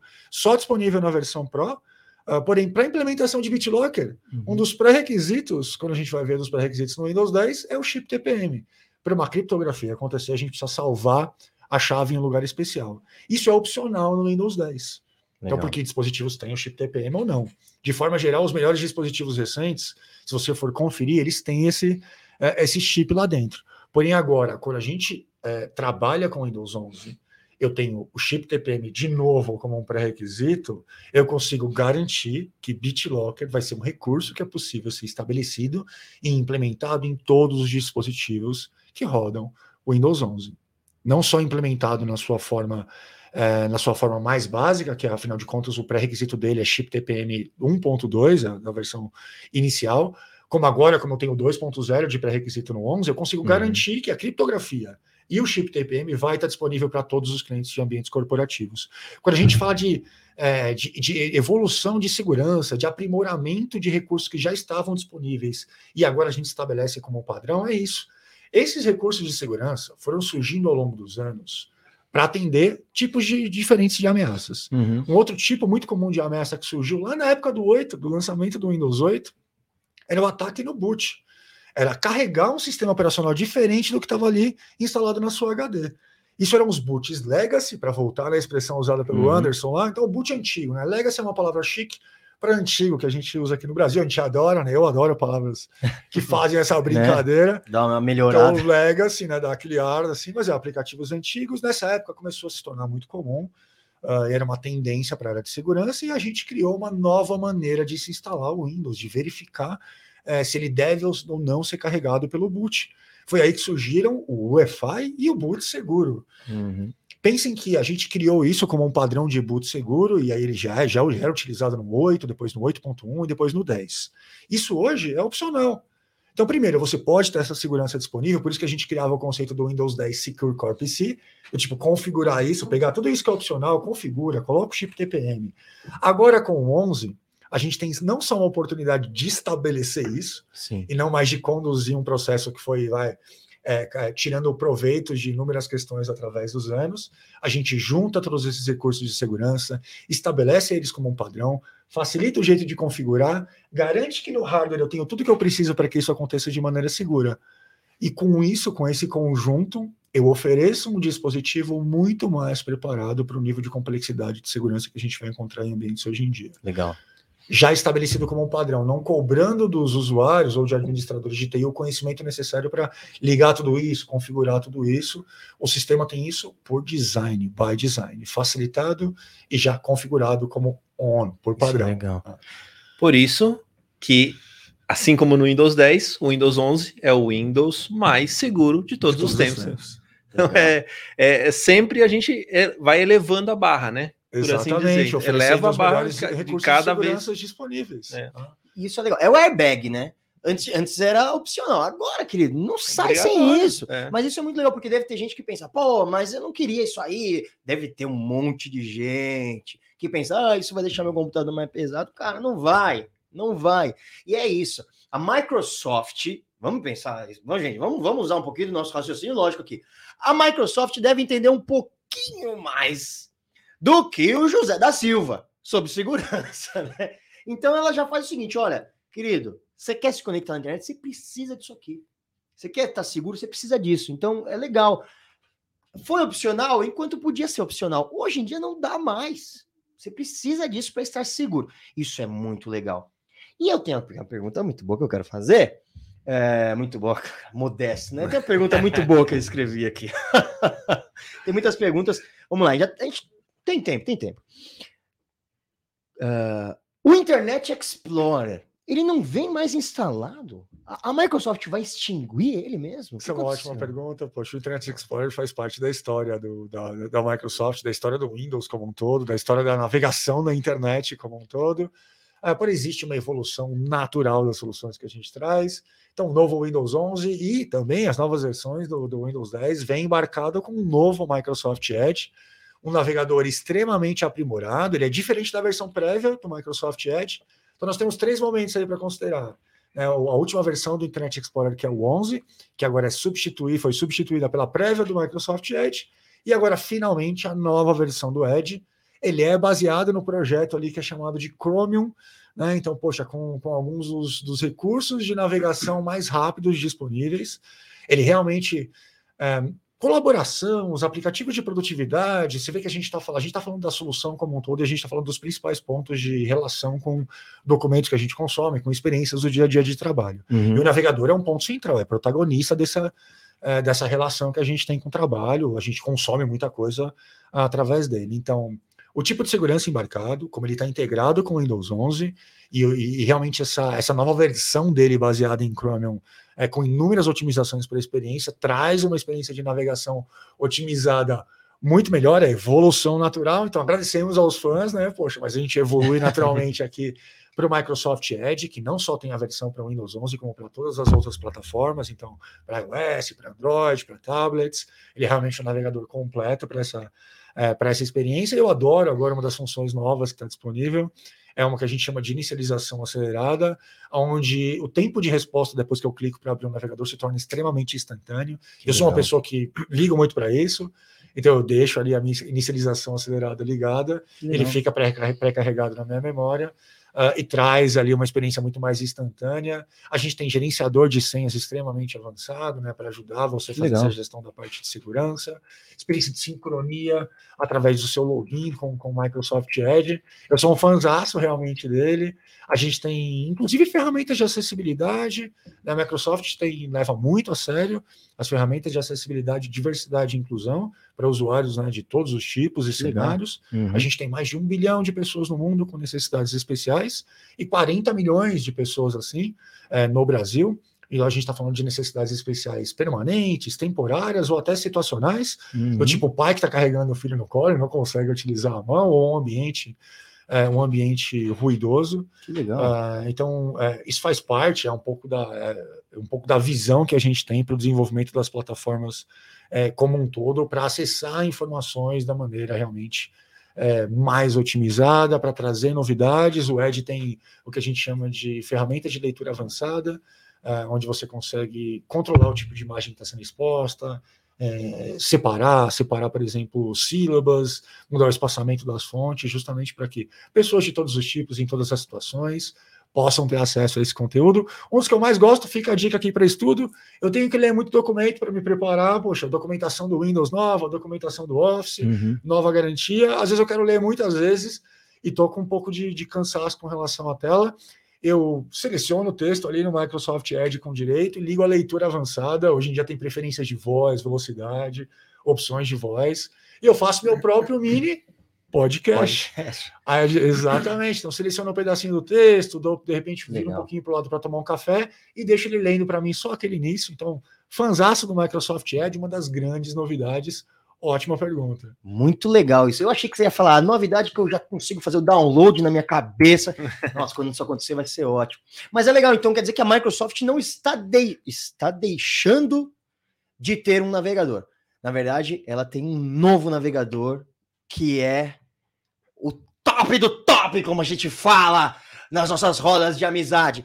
Mas me diz uma coisa, o que, é Chromium? O que, que você está falando de Chromium que eu nunca ouvi isso na minha vida? Chromium é, é um projeto de, de, de, navegação open source que é um projeto que dá origem, né? Alguns dos navegadores mais famosos, poxa, uh, que a gente conhece hoje em que dia. Legal. Então, os navegadores né, comerciais desenvolvidos são baseados nesse projeto hum. para que eles tenham características mais robustas. Uh, e é um projeto, poxa, de muito sucesso. E basear né, a criação do Microsoft Edge no Chromium garantiu para a gente que a gente conseguisse é, realmente entregar um navegador que vai de encontro com essa experiência moderna que a gente tem hoje em dia. Então, basicamente, a melhor coisa para você basear o desenvolvimento do seu navegador. Que legal, eu já vou baixar o Edge, vou começar a colocar ele lá como meu navegador padrão. Faça você o mesmo. Calma aí que a gente tem mais. Pergunta. Tiago Carissato. O que esperar da integração do Teams com o sistema e existem benefícios em migrar para o 11 pensando na questão de colaboração? A gente falou um pouco sobre isso. Você quer agora para falar que respondeu para o nosso Thiago Cressato. O que falar sobre o Teams nesse novo cenário do Windows 11? Ele está totalmente integrado. Legal. Né? Então, é, é uma, um avanço. Né? Um avanço, o Thiago deu uma pincelada nesse, nesse ponto. Né? Você vai ali, está disponível na sua tela, no seu menu central, uhum. o, o, o, o, Teams ali disponível, você vai poder compartilhar a sua tela diretamente ali da barra de tarefas. Não. Você vai conseguir mutar e desmutar, que normalmente você está ali é, trabalhando em duas, três coisas, né? Ouvindo alguma, alguma coisa, né? Numa call e tá lá trabalhando, né? Então, às vezes, pedindo a sua opinião, você vai lá, não tem que sair da tela e voltar a ser é, é, desmuta ali, né? Na, na, na, sua própria tela. É, e traz inúmeros benefícios, né? Uhum. Para que você tenha ali aquela produtividade, né? Então, o principal que a gente pensou, né? Que a Microsoft pensou é, de trazer o Teams ali integrado é realmente você estar é, vivenciando esse momento, né? De, de trabalho híbrido e, e, e é assim. A, a ideia, né? Não é que vai voltar, né? Você vai continuar uhum. utilizando é, reuniões, é, calls, é, para você se comunicar, né? Mesmo que tenha a volta, né, ao trabalho presencial, Sim. né, total, né, você ainda vai ter isso, né? Então, é, já está todo preparado ali para que você tenha essa, essa interatividade, né, facilmente. É legal pensar nisso, né? Porque de repente, porque ninguém estava esperando, né, entramos numa crise sanitária mundial. E o Teams passou a ser a ferramenta mais utilizada no mundo inteiro. Então é legal pensar nisso, né? Que foi uma ferramenta que ela surgiu para resolver um problema. E, e agora, então, pelo que você está me explicando e nos explicando, é, ela foi repensada para que, então, peraí, já que ela é a mais utilizada, vamos, vamos, vamos dar um talento aqui para facilitar mais o dia a dia das pessoas. Basicamente, então, é isso, né? Ela se integrou totalmente, ela foi absolvida na nossa vida e agora no Windows 11. É Exatamente. Tem certas, e, né? É... é... engraçado, tem certas experiências que, que tinham espaço para serem otimizadas. Na hora de compartilhar, pensa bem, como compartilhar um conteúdo é uma parte essencial, né? Que é o que eu mostro ou não para as pessoas que estão vendo uma call comigo. Sim. E algo interessante é a gente tem um espaço enorme para melhorar isso, né? Isso fica atrás de uma, um botão de compartilhamento, depois eu escolho uma, escolho uma tela, e depois eu tenho que entender se é o aplicativo ou a janela. Uhum. Então, assim, se pensa bem, cada clique desse é uma resposta de uma pergunta, né? Então, onde está o compartilhar? Qual é o botão que eu tenho que clicar? Sendo que o, o, inverso seria uma abordagem muito mais inteligente, que é eu estou com isso, eu quero compartilhar. Eu estou com essa janela, eu quero compartilhar. Sim. Você já sabe disso. Então, agora a gente faz isso. Pensa bem, como ao invés de você ir atrás, do, você está dentro do seu aplicativo de colaboração e vai tentar achar o que você quer. Você vai no que você quer. Cara, é isso. Vai na barra de tarefas, fala, eu quero compartilhar essa planilha. Clica com direito compartilhar no Teams. Então, é, uma, é, é, design inteligente, entendeu? Não, e é, é ótimo, porque assim, a gente, a, a, gente, quando começa a falar sobre a ferramenta, acaba talvez distanciando um pouco da vida real. Mas vamos pensar no dia a dia. Você está numa reunião e fala, meu, o tempo que a gente perde, a vergonha que a gente passa. Peraí, eu vou compartilhar. Ai, só um minuto que eu não Ai, eu não tô achando. Ai, como que. Ai, me ajuda. Cara, é isso. É, né? isso aí. E é, aí, é gerador de insegurança, e a gente sabe que aí a pessoa não sabe se está passando profissionalismo ou não, é gera isso. nervoso. O chefe ah. te falou: ah, pô, coloca aquele negócio que eu te pedi ali, você já fica com a orelha quente.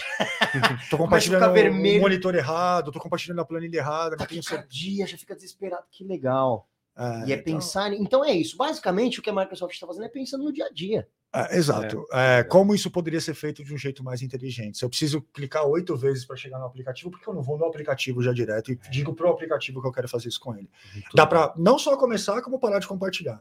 Então, vai na planilha, para na, na barra de tarefas, clica com o direito, compartilhar. Não quero mais mostrar, vou de novo na barra de tarefas, parar de compartilhar. Você não precisa estar com a janela da conversa aberta faz muito mais sentido do ponto de vista de design. Então é, é o que a gente falou. Primeiro trazer o que a gente já existia de boa experiência, construir em cima disso isso. e aprimorar é, o que a gente puder trazer é, em termos de integração. Muito legal. Muito legal. O Ramon Meirelles da Silva, sabe que é um perigo? É bom que vocês dêem uma lida nas perguntas, porque eu abro e leio. Se tiver, olha, produção, produção. Vocês sabem, né, que tem aqui o Fernando e o Lucas que a gente está sempre se conversando, eles ficam desesperados quando eu fico longe do microfone, quando eu abaixo cadeira, subo cadeira. Mas vamos lá. O Raimon, Raimon, Ramon Meirelles da Silva pergunta o seguinte: vocês acham a estratégia da Microsoft com os requisitos válida, visto que estamos em uma escassez global de chips? Muito boa, ótima pergunta. Olha que pergunta. Que desespero. Se tivesse curtinhos agora, a gente conseguia. Não, peraí. Compartilha, procura a planilha, controla a experiência. Não, mas é uma pergunta extremamente apropriada para o contexto atual. Que é, Tem é, que poxa, no mundo, né? Para onde a gente caminha, como a gente considera essas questões. Então, sim, infelizmente, é, é, a gente tem passado por uma, enfim, com, com interesse aumentado por certas partes do dispositivo, a gente passou por um certa uh, uma certa escassez vai, de algumas partes de dispositivos, como partes importantes para CPU, partes importantes uhum. para SSD. Uh, ah, isso é natural, é, mas é, é, é, algo realmente que parece que tem, enfim, tem sido solucionado e não se pode levar em conta vai um cenário de escassez como algo permanente para o desenvolvimento Sim. de uma solução. Então, não, não, tem nada de especial nos pré-requisitos do Windows uh, que seja uh, afetado de maneira especial pela falta desses, desses itens que recentemente têm faltado para todas as indústrias, diga-se bem, né? Poxa, é, chips usados em todas as indústrias, automobilística, tal, automobilística, exato, é, todo mundo sentiu falta. Medicina, tudo, né? TV, tudo usa, né? Chip, tudo usa esse tipo de coisa. Uh, então, é claro que isso isso tem um certo impacto que a indústria tem tentado mitigar devido a, enfim, devido à procura muito grande por esses chips, dispositivos, a disrupção das cadeias de fornecimento.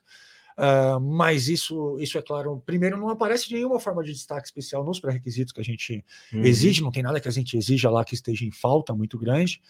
Né, o que está tá em falta são. Enfim, não tem uma novidade aí, né? Outro, uhum. exatamente, uhum. não tem nada que a gente está atacando, são certas placas de vídeo que estão em faltas, né? Não, elas em especial não são um, um pré-requisito, sim, uhum. somente o padrão de 720p de qualquer tipo de tela. Então, um padrão mínimo para uma experiência mínima, não exatamente impactado, por exemplo, por essa por, por um fornecimento de placa de vídeo ou de CPUs. E eles foram estudados com muito carinho para entender é, quais eram os pré-requisitos necessários para a gente oferecer essa experiência, através de testes extremamente cuidadosos, para entender qual era o mínimo para essa experiência acontecer de um jeito seguro e de um jeito que oferecesse uma experiência bacana para um usuário. Né? Qual a configuração? Então a gente sabe que um dos desejos do mercado era que a gente, né, assim que a gente anunciou lá no início do ano, é, era, era, era entender se a gente não, pode, não podia, poxa, estender um pouquinho mais os pré-requisitos, principalmente uhum. do ponto de vista de processador. Né? Uhum. Os processadores são uma lista de processadores, na verdade, que tem suporte ao Windows 11, mas se você olha eles de maneira geral, eles seguem um certo padrão de a partir da oitava geração de processadores da Intel, a partir da segunda geração de processadores Ryzen, uh, para falando de processadores AMD, uh, AMD e Intel, e uma certa lista de processadores da, da Qualcomm. Então, uma das perguntas iniciais, é claro, foi: poxa, será que não dava para ser a sétima geração? Será que eu não consigo alguns processadores da primeira geração de Ryzen, da AMD? A Microsoft ouviu essas perguntas. Uh, e foi, inclusive, revisitar os nossos testes. A gente passou os últimos 12 meses, dois meses fazendo testes específicos para ver se poderia ser feita alguma extensão. A gente publicou os resultados dos testes para entender o porquê que a gente faz essa escolha. Que legal. Então, primeiro, é um pré-requisito que é o mínimo para a gente entregar a experiência que a gente promete, é para a gente cumprir a promessa de segurança, de colaboração, e a gente foi fazendo testes até onde a gente encontra um nível razoável de estabilidade. Legal. Então a gente até teve alguns processadores inclusos nessa, nessa brincadeira nesse momento. Leva. Tem uns processadores da Intel, tem alguns poucos da sétima geração, 7820 HQ. É, é um processador que é um, um, exemplo aí da sétima geração. É, se ele for embarcado com drivers modernos, ele pode suportar o Windows 11. Então, um exemplo de uma novidade ali no, no limite, mas é, é realmente todo o esforço necessário, uhum. não só para suportar o máximo de hardware possível para oferecer essa experiência mínima, mas para garantir que a gente ouvia é, a, os pedidos, ouvia a voz de vocês para verificar isso. Uhum. A gente, uhum. inclusive, tem uma, é, um, um, artigo no blog da equipe de Windows, publicado no dia 27 de agosto, uh, onde a gente traz essa resposta de forma completa. Né? Então, explicando que tem alguns processadores da Intel que foram inclusos, onde a gente trata com muito carinho essa questão, sabendo da importância, e publica, inclusive, compartilha os resultados dos testes para dispositivos que não tenham esses pré-requisitos. Uhum. O que acontece quando a gente vai para né, para sexta, que acontece em outros cenários, a gente explicando lá o nível, os níveis de crédito que são, uh, que são uh, tidos como uma experiência, e como isso está longe de oferecer a solução necessária para que trabalhadores e colaboradores do, né, de todos os tipos trabalhem no seu dia a dia. Então, por isso que essa escolha é feita, mas com muito carinho levando muito, muito em conta esses pontos do, é, seus de preocupação. Eu acho que é, é crucial ter em mente, inclusive para contextualizar para os nossos é, para os nossos clientes, enfim, para os tipos de oportunidades que a gente possa, possa trabalhar. Ótimo ponto. Isso é muito legal. E é interessante também, né? A gente. É, a, a, situação ela necessita uma segurança maior. Ah, mas é, está faltando alguns chips, alguma coisa né, no mercado, mas é, a, a, o, o, o, que nós estamos passando atualmente, precisa, a gente precisa ter, né? Quantos, qual foi o aumento de ataques de ransomware é, e scans que teve durante todos esses, esses, esses meses aí. Sim, um absurdo. Então a gente né? absurdo. Então a gente precisa ter isso, né? A gente acredita que essa eh, seja uma situação passageira, né? É, teve um aumento gigantesco de demanda, né? Com o início da, das, dessa situação sanitária, né? Da pandemia, né? Teve um aumento gigantesco de procura, teve a, o fechamento das fábricas. Então está, está se adaptando. A gente tem informações que daqui para frente vai diminuir essa pressão sobre os chips, né? Então a gente uhum. tem. É, a, não podemos baixar a, a, guarda, né, por assim dizer, né, e abrir, né, um, um, sistema que realmente está muito protegido, né, mais seguro de todos os tempos, para por causa de uma falta de, um, de, um, de uma peça, né? Então Sim. é importante a gente ter essa, essa noção, né, de que uh, o, o tempo hoje necessita que a gente precise ter uma segurança maior. Legal. E, e, entender que é uma situação passageira. Né? É, né? exato. Isso, isso, que é legal. Ah. É, vamos lá, tem uma última pergunta aqui que o. Não, tem uma última deles, ainda tem mais minha. Pera aí. o Ciro Ulisses Almeida, ele perguntou se o Windows 10 ficará obsoleto. Essa eu vou responder. Não, não ficará. Você tem cinco anos para fazer a sua transição para o Windows 11 e no ano que vem, em breve, daqui a alguns meses, teremos uma grande atualização para o Windows 10. Falei isso. É, grande, Alberto. Grande, Alberto. Já estava ensinando, já estava ensinando. de tudo. Cara, sei de tudo, é uma loucura aqui. É, e aí, voltando só nessa, nessa, última coisa que vocês falaram, é interessante, né? Acho que é importante a gente entender que, pô, não é por. Ah, não é que a Microsoft falar, ah, eu vou deixar de aceitar um processador porque tem que fazer um processador novo. Não, é porque a gente tem que entender que a tecnologia chega uma hora que alguma coisa, algum hardware te limita a uma evolução. Então você tem que abandonar. Exata, exatamente. É simples assim. Desculpa, fala assim, desculpa, não dá. Não dá para colocar um airbag no volante de um Fusca 1973. Não dá, o que eu vou fazer? Basicamente é isso. Entendeu, gente? É, tem uma pergunta que eu tinha pulado aqui, porque a gente vai falando de muito outras coisas, aí eu pulo umas perguntas, mas eu vou voltar nela. Queria. Quais são os benefícios e a proposta de valorização do Windows 11 para uma empresa? O que, que o Windows 11 vai valorizar na empresa? Pá, olha só. Essa, essa muito foi na pergunta, cara. Foi... O cara que tem uma empresa fez assim, assim, opa, ele falou isso, deixa eu ouvir. É, deixa eu ver. Bem, a proposta de valor, né, a gente não, tem, não tem como pensar né, numa uma resposta sem pensar nos quatro pilares básicos do Windows 11. Produtividade, colaboração, consistência e segurança. Legal. Né? Então, uh, o que, que traz de produtividade? A gente comentou aqui, Snap Layouts, uh, o menu centralizado, né? Colaboração, o Teams ali é, integrado, né? Uhum. Ah, e não só o Teams, né? Até tem um disclaimer, né? Você talvez não, não, não, não trabalhe com, com o Teams, né? O Windows 11 ele dá suporte para os outros ah, uh, ferramentas de comunicação. Também ela tem toda a integração. A, a, a consistência, né? O, o Thiago explanou muito, muito bom, né? Bem, né? A, a forma de transição disso, né? Do Windows 10 para o Windows 11. É muito tranquila, muito fácil de ser feita. Tem o suporte da Microsoft. Ah, puxa, meu aplicativo não está rodando. Cara, entre em contato com a Microsoft. A Microsoft vai te ajudar, né? A, a, a fazer essa transição, né? Para o uh, Windows 11 da maneira mais eh, fluida, tranquila possível, né? E a segurança, Sim. Né? Então, tudo engloba, né? Então, esses quatro pilares né, que a gente é, baseou o Windows 11 é o que traz o valor, né? Sim. Quando é, faz a comparação do Windows 10, que não tinha essas, essas particularidades, para o Windows 11, você vê que o valor que ele traz para a sua organização. Então, vai ser mais fácil a colaboração. É, muitas empresas né, ainda, estão já trabalhando totalmente remotamente, uhum. alguns modelo híbrido. Então, o Windows 11 traz essa, essa possibilidade para você trabalhar no mundo híbrido, que é o, o que a, a, Microsoft acredita que daqui para frente vai se tornar o mundo. Né? Eu estava até, pensei até numa curiosidade. Pensa, pensa bem como os próprios escritórios físicos, a gente está voltando aos poucos para os escritórios, e eles, como espaço de design, uhum. como solução para a colaboração física das pessoas, estão mudando no seu, na sua forma de serem feitos. Alguns, alguns têm diminuído de tamanho, a gente poderia dizer otimizados, uhum. mesmo que a diminuição do código, né, do tamanho de um código de um software, e a gente está mudando algumas formas, né, da gente interagir, onde as pessoas entram, onde a gente consome um café. Então, é, é justamente um espaço para aprimoramentos que vão levar em consideração essas novas realidades. É, e aí, como eu mencionei lá no início, é muito difícil perceber o impacto que uma mudança tem quando você está vivendo ela. Sim. E aí, um convite ou algo que a gente gosta de brincar é: poxa, como você se sentiria hoje de voltar para um sistema anterior do qual você trabalha hoje em dia? Tipo, eu pedisse para você trabalhar hoje com o Windows 8, ou com o qual você não está mais acostumado, que, existe, que, tinha um né? design né? de uhum. interface pensado para aquela época. Né? Não, não, não como foi pensado no Windows 10, que foi lançado é, depois dele. Então, você sentiria uma dificuldade.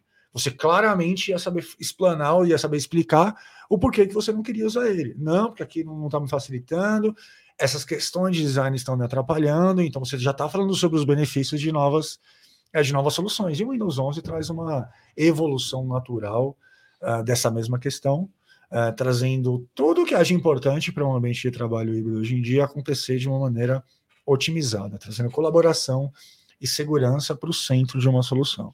Uhum. Isso é muito legal, porque ele, é, ele é o primeiro que já nasce para o mundo híbrido, né? Exato. Uhum. Não, é, não é que É ele se aí. adaptou para o mundo híbrido. Não, não, ó. O mundo híbrido chegou, ele falou: opa, vamos atualizar para isso. Então já vem pensado para Se isso. você né? pensar bem, o Teams fica literalmente no centro da barra de tarefas. Literalmente. Então, você abre a barra de tarefas que está centralizada e ele está no centro do seu sistema, porque colaboração, porque interação com as pessoas está no centro das atividades que a gente faz hoje em dia.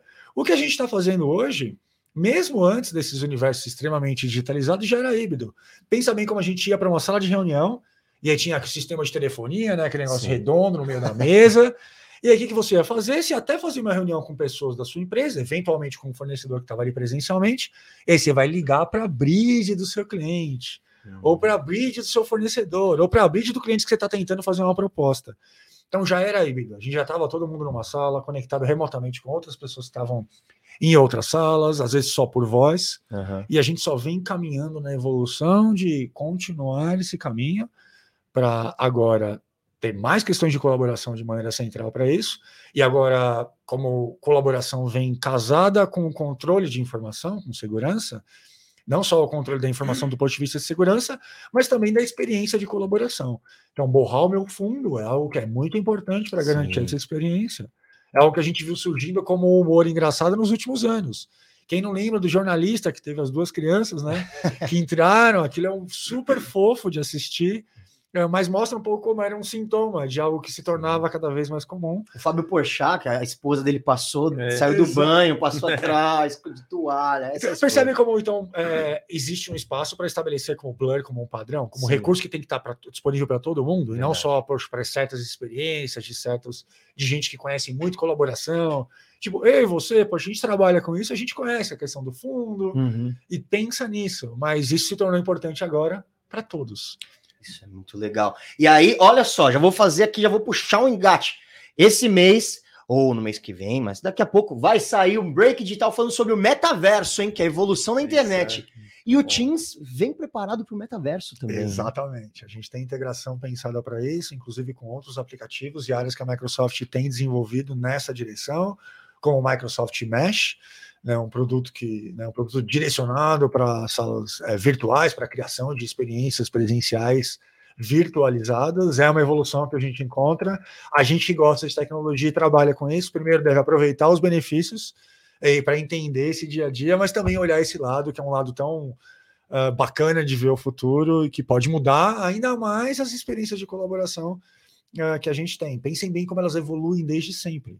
Experiências de colaboração que eram de telefonia, experiências de colaboração que eram presenciais, telefones diferentes que a gente usava para fazer essas experiências, salas diferentes que a gente usava para fazer, aparelhos de conferência para voz, e aos poucos a gente colocou vídeo dentro dessa experiência, a gente está levando essa experiência para fora das salas, para cada dispositivo, e agora a gente chega em um momento onde a gente tem essa experiência realmente como um ponto central do nosso dia a dia.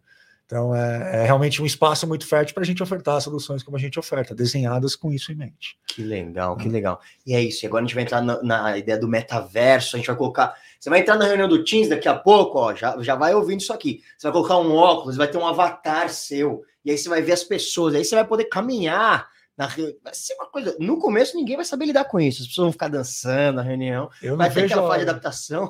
eu não vejo a hora de cair, tropeçar, derrubar meu café, entendeu? Ai, desculpa, cair aqui. É derrubar, pra se acostumar, né? a gente vai ter que fazer treinamentos, imagina todo mundo aprendendo a usar sozinho junto, vai ser um, Isso vai ser é, vai ser um barato. Colocar um avatar de bigode. Vai ser uma loucura, gente. Eu não vejo a hora. Você vai entrar e falar, "Que- me fa- quem que é o rinoceronte? Eu só quero saber quem é o rinoceronte. Bom, a pessoa que tá na sala errada, né? Mas tá lá fisicamente no holograma. tá aqui, tá na sala errada. O cara tá na sala errada. O cara entra, entra todo mundo de.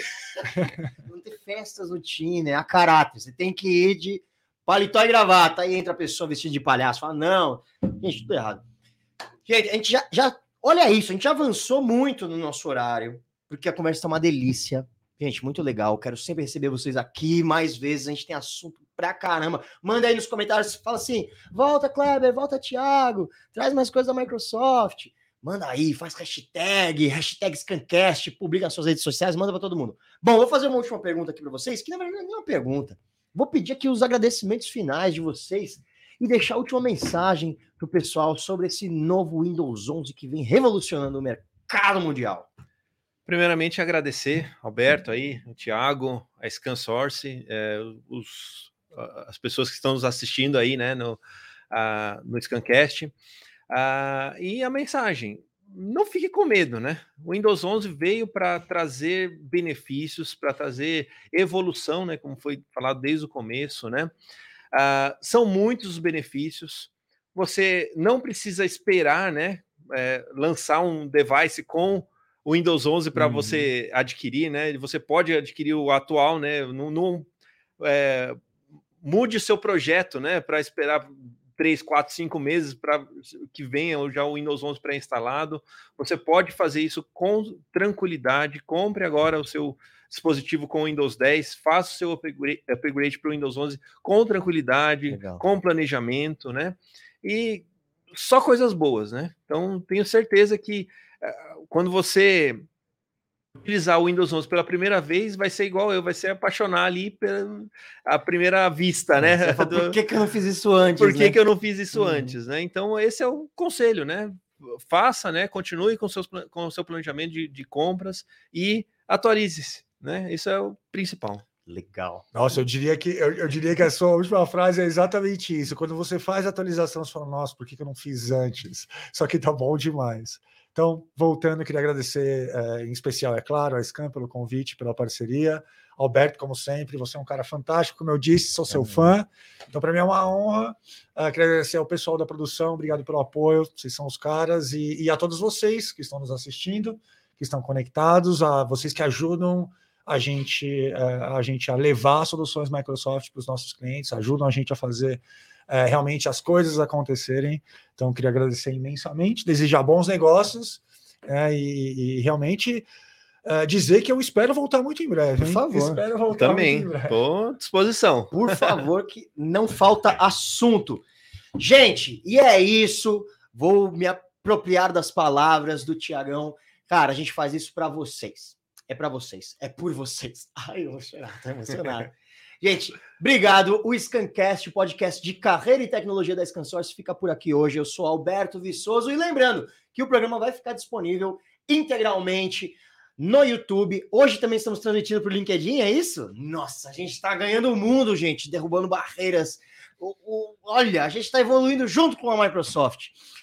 E também vai ficar disponível aqui no YouTube para vocês em cortes. Porque aí você volta e fala, putz, não queria ver tudo de novo. Foi muito legal, mas eu queria mandar para um colega, para uma colega, só um pedacinho. Então vai estar tá aqui disponível para vocês. E é isso, muito obrigado. Se inscrevam no canal, curtam, compartilhem. E é isso, nos vemos no próximo Scancast. Valeu, até mais.